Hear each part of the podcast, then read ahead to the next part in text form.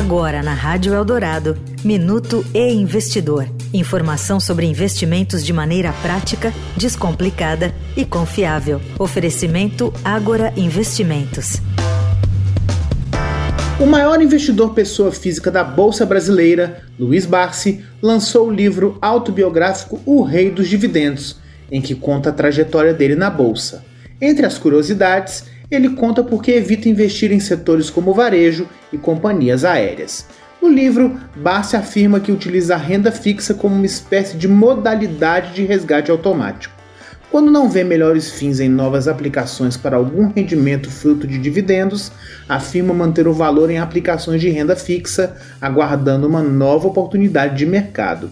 E as três palavras que são como um mantra no decorrer de toda a autobiografia são prioridade, disciplina e paciência. Com visão a longo prazo, buscando a aposentadoria por dividendos, Barsi afirma que sempre soube que deveria ser paciente para que sua estratégia desse frutos. Eu sou Renato Vieira, editor do e Investidor. Até a próxima. Você ouviu o Minuto e Investidor. Informação confiável para investir bem. Oferecimento Agora Investimentos.